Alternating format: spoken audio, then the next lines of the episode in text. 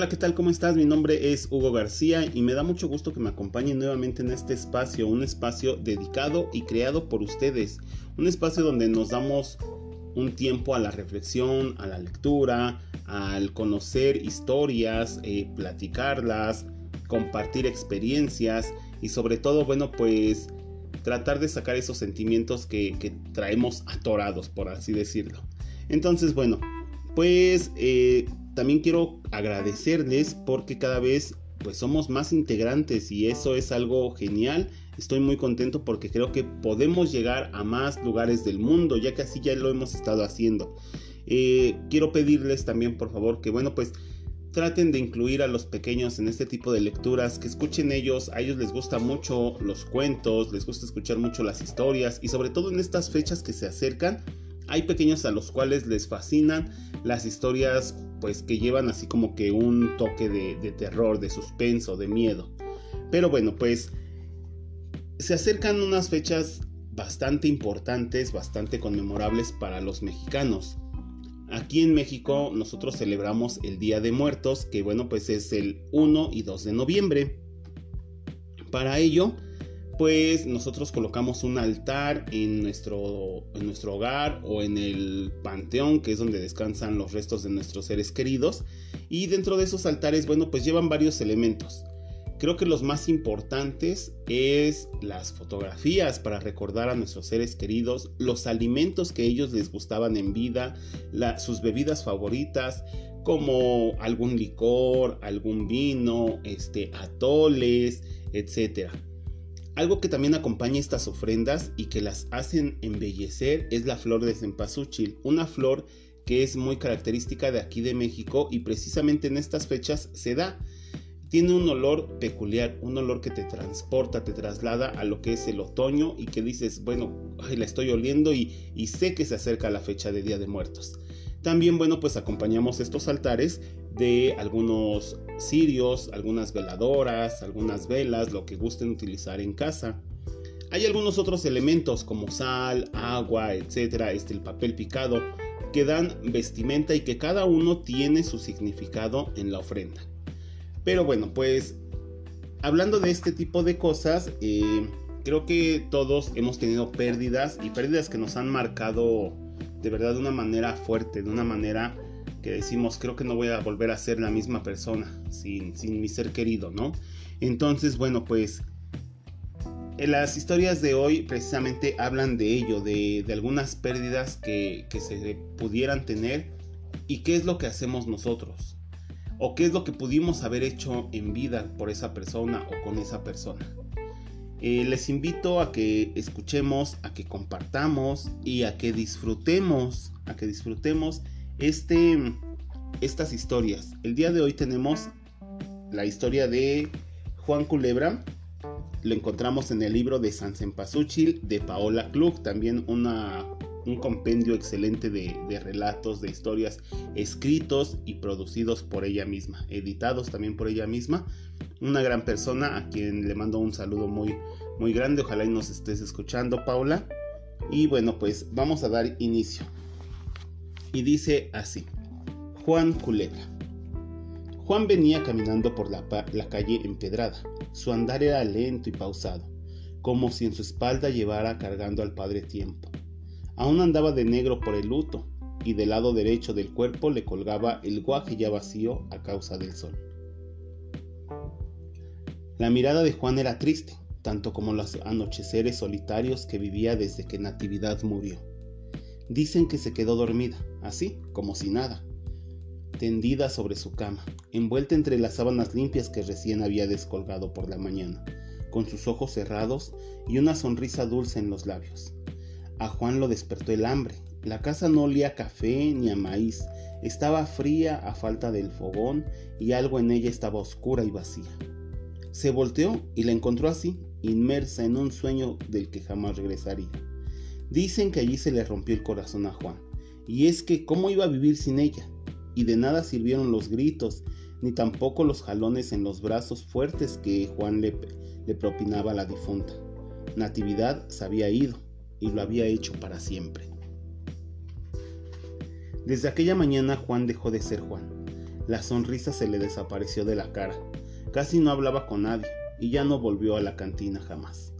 Salía desde temprano caminando hacia el montecito, allá donde tenía su tierra, y sembraba. Limpiaba la mala hierba o recogía el restrojo y a veces se quedaba sentado mirando el cielo. Miraba a los pájaros volar sobre él cuando la tarde caía volvía cabizbajo y cansado hacia su casa vacía. Atravesaba la entrada del pueblo y después el empedrado sin mirar a nadie, ni devolver saludos. Juan era un fantasma, uno de tantos que se habían acumulado en Villa del, Viña del Cielo, solo que él era joven, aún se le veían las venas gruesas en los brazos y en el cuello, los otros estaban encanecidos y arrugados, pero aún así más vivos de lo que él estaba. Y así fue hasta que ella apareció. Kela venía caminando del otro lado de la calle, con sus largas trenzas balanceándose sobre su espalda. El rebozo lo llevaba sobre los brazos. Era azul turquesa, como el mismísimo domo de la iglesia grandota que había levantado, que se había levantado en el rancho Lobos hacía años atrás. Quizá eso fue lo que le llamó la atención a Juan de ella. Y es que en esa iglesia se había casado con Natividad seis años atrás. La miró de reojo, rápido, de arriba hacia abajo. Puso atención en sus manos menudas, en sus ojos negros y rasgados. Algo en el rostro de Kela le hizo suspirar, y cuando se dio cuenta que ya era demasiado tarde, porque ella también lo estaba mirando. Juan apresuró el paso, el corazón le latía rápido, como si hubiese echado algo malo. Su respiración estaba agitada y sentía un nudo en la garganta.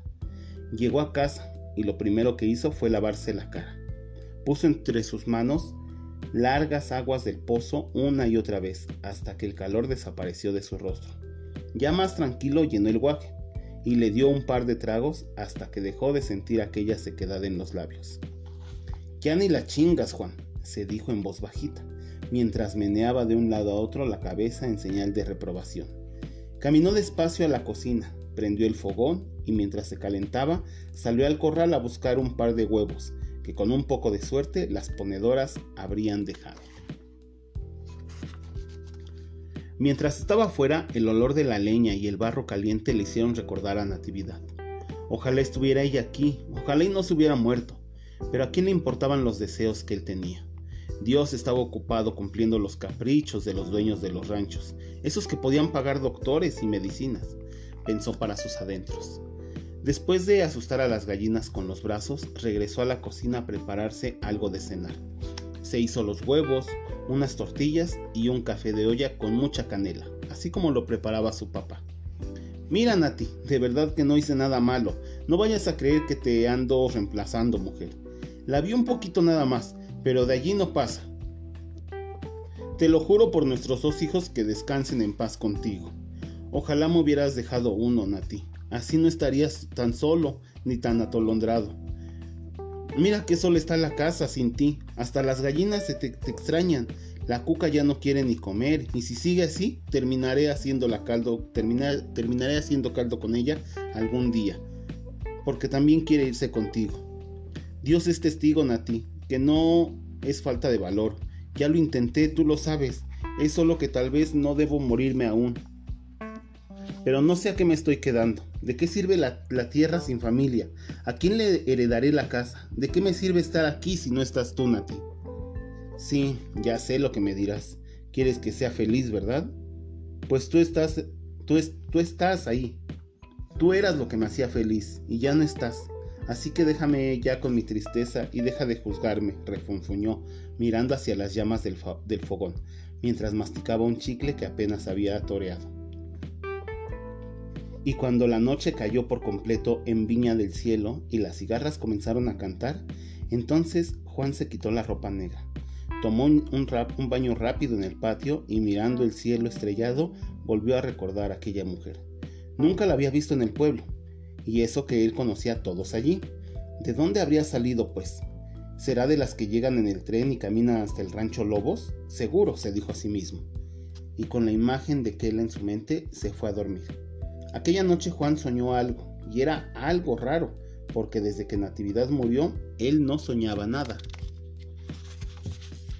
Estaba en el montecito deshiervando la acequia.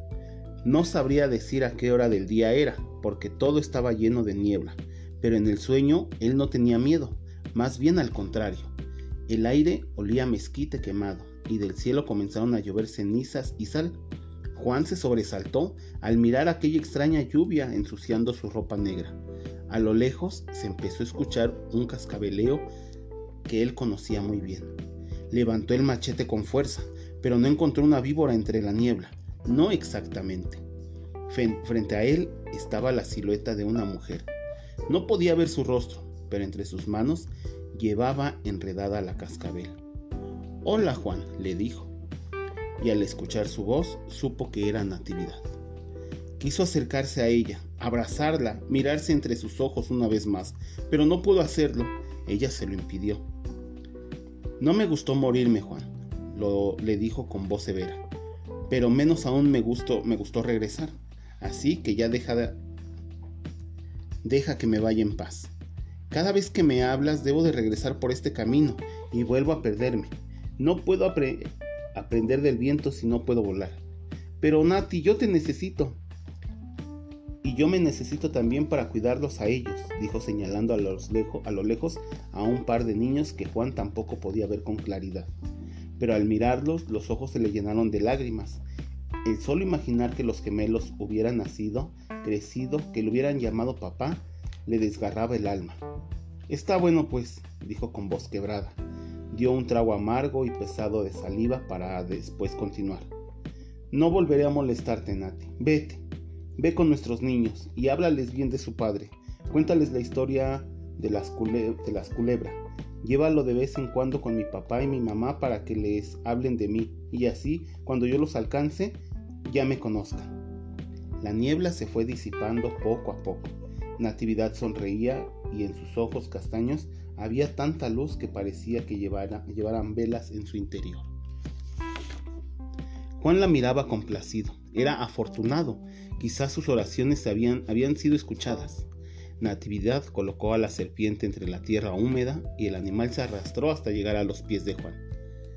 Tienen mi bendición. Los culebras seguirán poblando la tierra, dijo Natividad antes de esfumarse entre la niebla con sus hijos en mano. Juan ya no tuvo oportunidad de despedirse. Su familia se había ido. Una vez más estaba solo. Y fue entonces que aquel cascabeleo lo trajo de vuelta al mundo de los vivos. Esta vez no era un sueño. Juan salió disparado de la cama. Aún era de madrugada. Corrió a prender la lámpara de aceite. La llevaba en una mano, puesto en la otra cargaba el machete. Fue el cacareo el que lo hizo darse cuenta de que acababa de pasar no habría huevos ni caldo para él. Esa chingada víbora se había comido a todas y la única que estaba aún medio viva era la cuca. Le cortó la cabeza a la serpiente y cuando vio que ya no se movía, se sentó junto a la gallina cargándola entre sus brazos. Eres terca como una mula. Tenías que irte con ella también, ¿verdad?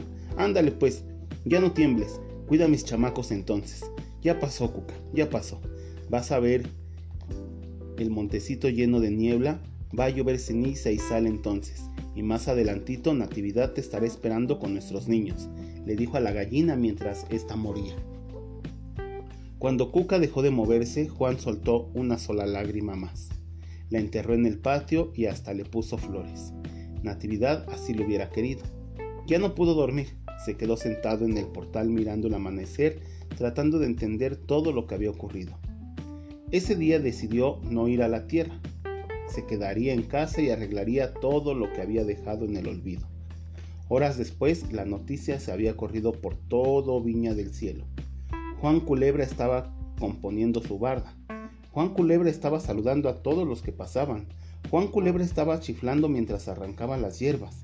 Y mientras el pueblo hablaba, Juan dejaba de ser un fantasma. El peso de su espalda había desaparecido y un poco de la luz de los ojos de Natividad. Se pegaron a los suyos haciéndolos ver más felices. Aunque aquella felicidad aumentó cuando poco después de escucharse las campanadas de las tres, alguien apareció en la calle empedrada rumbo al mercado. Era Aquela.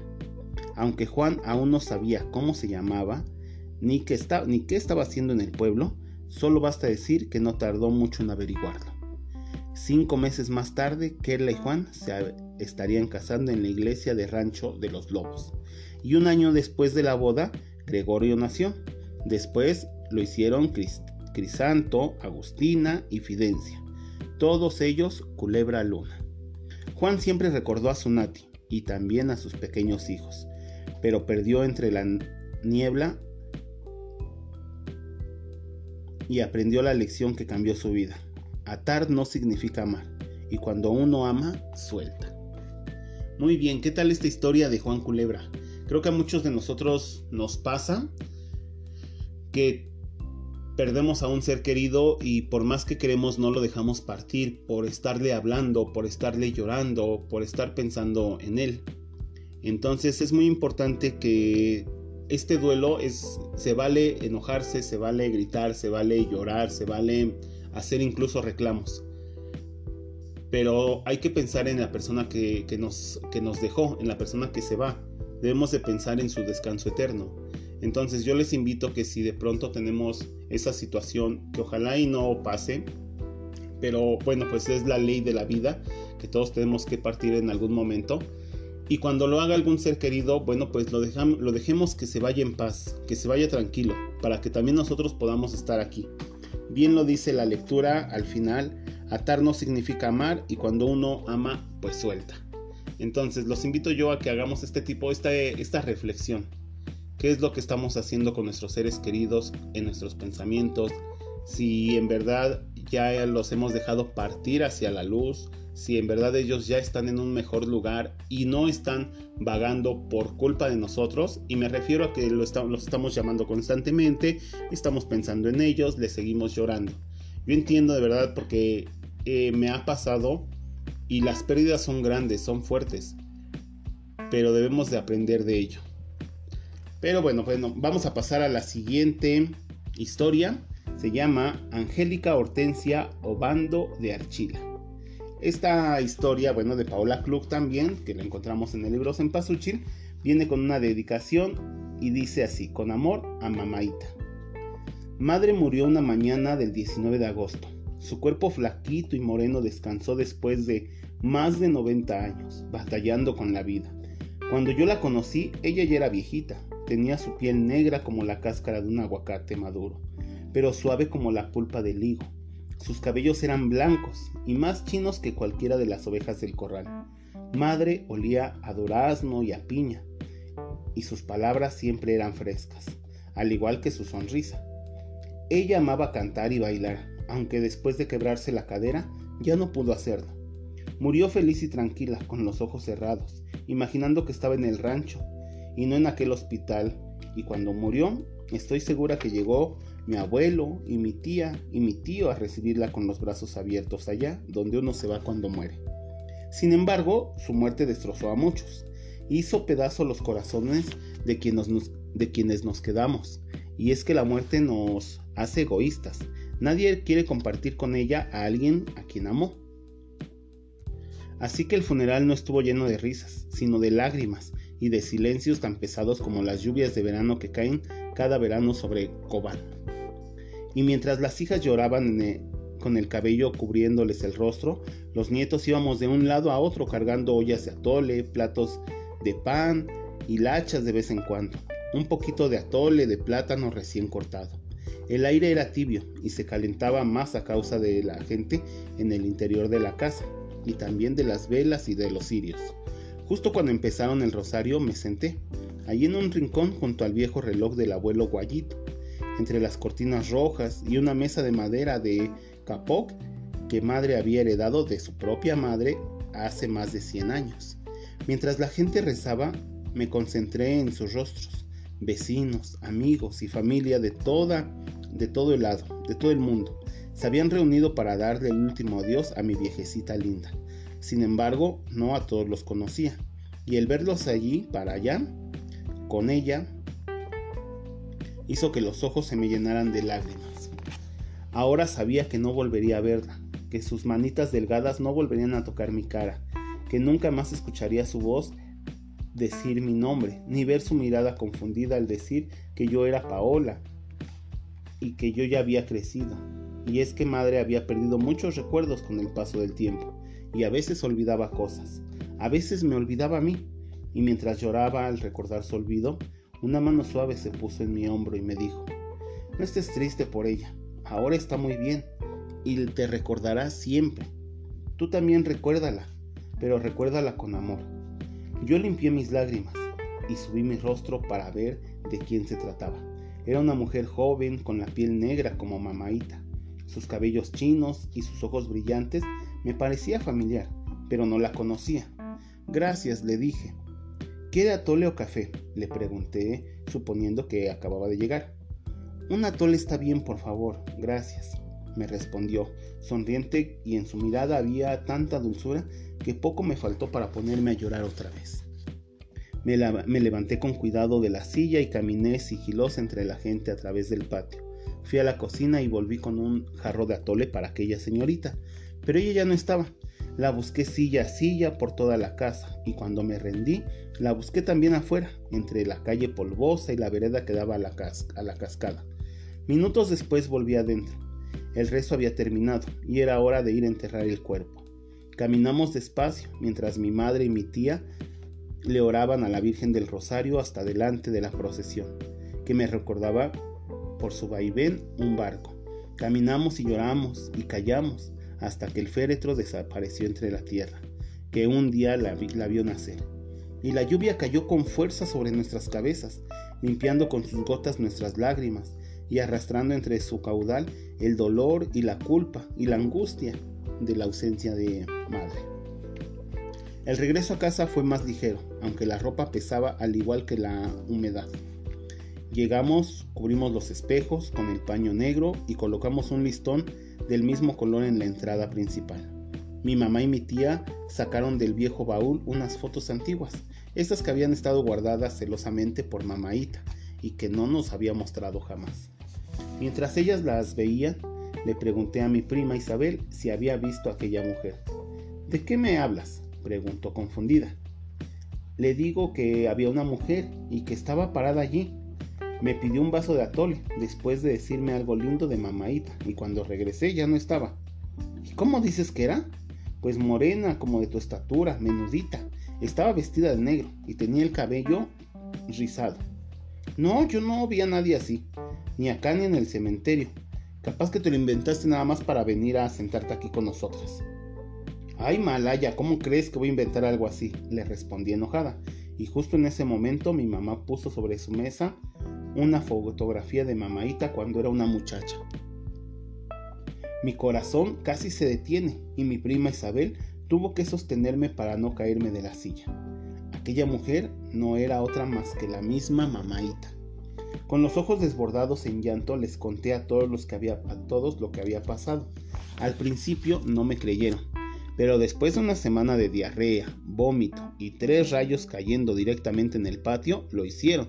Y es que solo mamadita tenía ese poder de convencimiento. Una vez que la verdad reinó en la casa, dejó de llover y pudimos volver a comer pacayas y pachay, con las recetas que mamaita le heredó a Isabel. Muy bien, y así termina esa historia donde nosotros, bueno, pues podemos identificar, podemos saber, podemos conocer que nuestros seres queridos que parten al más allá, que se adelantan, bueno, pues de cierta forma se despiden de nosotros y nos dan ese consuelo, esas palabras de, de, consuelo para que nosotros pues los podamos dejar ir y no estemos aquí pues tristes por ellos y ellos puedan partir de una buena manera. Pues esa sería la lectura de hoy. Estoy muy contento porque me sigan escuchando, porque sigan compartiendo estos podcasts. De verdad, eh, les agradezco muchísimo. Recordemos que este próximo, en esta semana, a próximos días, también tenemos el siguiente capítulo de Como agua para chocolate. Bueno, pues para que le sigamos dando lectura o escuchas a estos podcasts. Les agradezco mucho, tengan una excelente tarde, un excelente día, una excelente noche a la hora que ustedes nos escuchen y recuerden por favor vivir bien, amar con todo su ser y ser inmensamente felices. Les manda muchos saludos su amigo Hugo García.